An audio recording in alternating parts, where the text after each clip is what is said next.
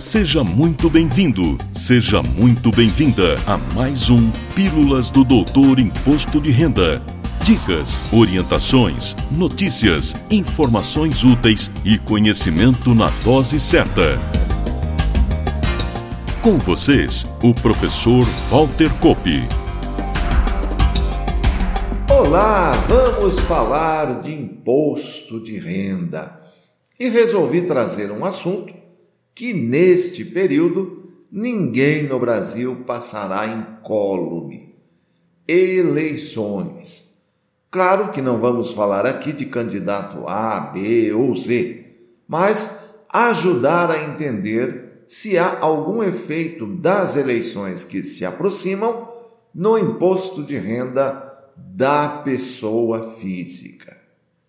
E se temos uma campanha eleitoral nas ruas e nos meios de comunicação, significa que partidos, coligações ou federações de partidos precisam de recursos financeiros para tanto.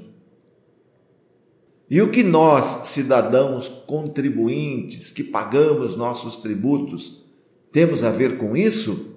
A resposta é tudo. Vejamos, hoje, parte muito significativa da campanha eleitoral é sim bancada com recursos públicos, com dinheiro que nós, cidadãos, colocamos nas mãos do governo federal. Antes de detalhar como funciona, faço uma rápida retomada histórica para entendermos de onde viemos e como chegamos ao que é hoje em termos de financiamento de campanhas políticas de candidatos. A primeira normatização do financiamento político partidário surgiu lá em 1946, faz tempo, com o Decreto-Lei número 9258 de 14 de maio daquele ano. A norma praticamente não tocava no assunto financiamento de campanha. Apenas em seu artigo 26 trazia a proibição de recebimento de contribuição em dinheiro ou qualquer outro auxílio de procedência estrangeira, cuja pena era o cancelamento do registro do partido infrator. A parte pública do financiamento das campanhas é hoje composta de dois fundos: o Fundo Especial de Financiamento de Campanha, conhecido por Fundo Eleitoral, e o Fundo de Assistência Financeira aos Partidos Políticos, cujo nome popular é Fundo Partidário. O fundo partidário é o mais antigo e foi criado em 1965. Hoje, a regulação está presente nas leis 9096 de 19 de setembro de 95 e 9504 de 30 de setembro de 97. Já o fundo eleitoral é bem recente e surgiu a partir da decisão do Supremo Tribunal Federal que, acatando ação direta de inconstitucionalidade proposta pela Ordem dos Advogados do Brasil, a OAB, declarou inconstitucional o financiamento de campanhas eleitorais através de doações de empresas, de pessoas jurídicas. A partir dessa proibição, que se deu em 2015, foi criado pela Lei 13.487, de 6 de outubro de 2017, o Fundo Especial de Financiamento de Campanha, cujo único objetivo é financiar as campanhas eleitorais. A eleição que se aproxima será a segunda eleição presidencial com financiamento dentro das novas regras. Em números, teremos para este ano do fundo eleitoral 4 bilhões 961 milhões 519 mil 777 reais distribuídos entre os 32 partidos atualmente existentes, mais os recursos do fundo partidário que chegam próximo de um bilhão de reais.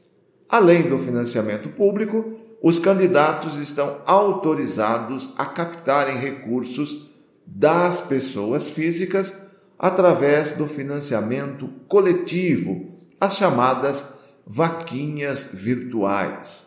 As empresas que fazem captação dos recursos precisam estar registradas no TSE, Tribunal Superior Eleitoral, e devem prestar contas à sociedade, disponibilizando os dados dos doadores, entre outras regras. E aqui chegamos num dos impactos das eleições no imposto de renda: as doações das pessoas físicas. As pessoas físicas podem doar diretamente aos candidatos e partidos políticos até 10% de sua renda bruta auferida no ano anterior, conforme disciplina o parágrafo 1 do artigo 23 da Lei 9504 de 97.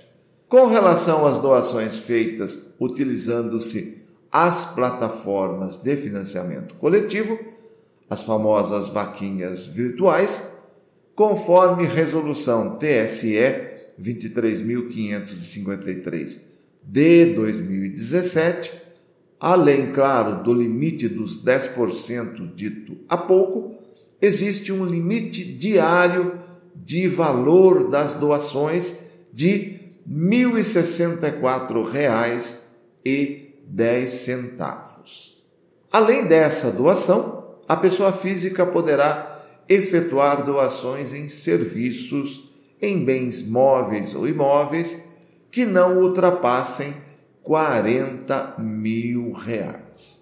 Se a pessoa física ultrapassar o limite de 10% de seu rendimento bruto do ano anterior, estará sujeita a multa igual a 100% do valor que exceder a esse limite. Fique, portanto, atenta, fique, portanto, atento, dileto ouvinte.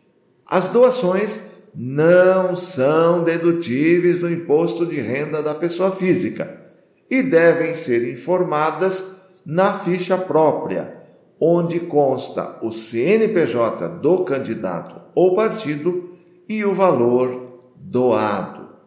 Mas existe um outro impacto no imposto de renda que, mesmo não afetando diretamente a pessoa física, constitui-se em mais uma parcela de financiamento público das campanhas. Falo das campanhas feitas no rádio e televisão. Esta propaganda é gratuita aos partidos e candidatos, ou seja, não há um pagamento feito por eles diretamente às emissoras. Entretanto, cada empresa de comunicação é ressarcida através de compensação fiscal pelo tempo que exibe de propagandas avulsas, inserções comerciais que correspondem a 14 minutos por dia para rádios e TVs e horário eleitoral gratuito que representa 10 minutos por dia no horário do almoço e mais 10 minutos por dia à noite nesses veículos. Ou seja, um total de 34 minutos diários de propaganda eleitoral. A estimativa da Receita Federal é que a compensação fiscal atinja nesta eleição algo em torno de 737 milhões de reais. Numa conta rasa, significa dizer que a parte financiada com recursos públicos nesta eleição se aproxima oficialmente de 7 bilhões de reais. E não se esqueça de lançar os valores doados a candidatos ou partidos em sua declaração atentando para o respeito aos limites constantes da Lei 9504 de 97 e resoluções do TSE. Espero que tenham gostado do assunto, continuo aguardando suas sugestões de temas e espero voltar na próxima semana. Valeu! Na próxima semana tem mais Pílulas do Doutor Imposto de Renda. Obrigado por ter ficado conosco. Espalhe a novidade aos amigos. Mande suas sugestões de pauta, seus elogios e suas críticas para pílulas.doutorir.com. Até lá!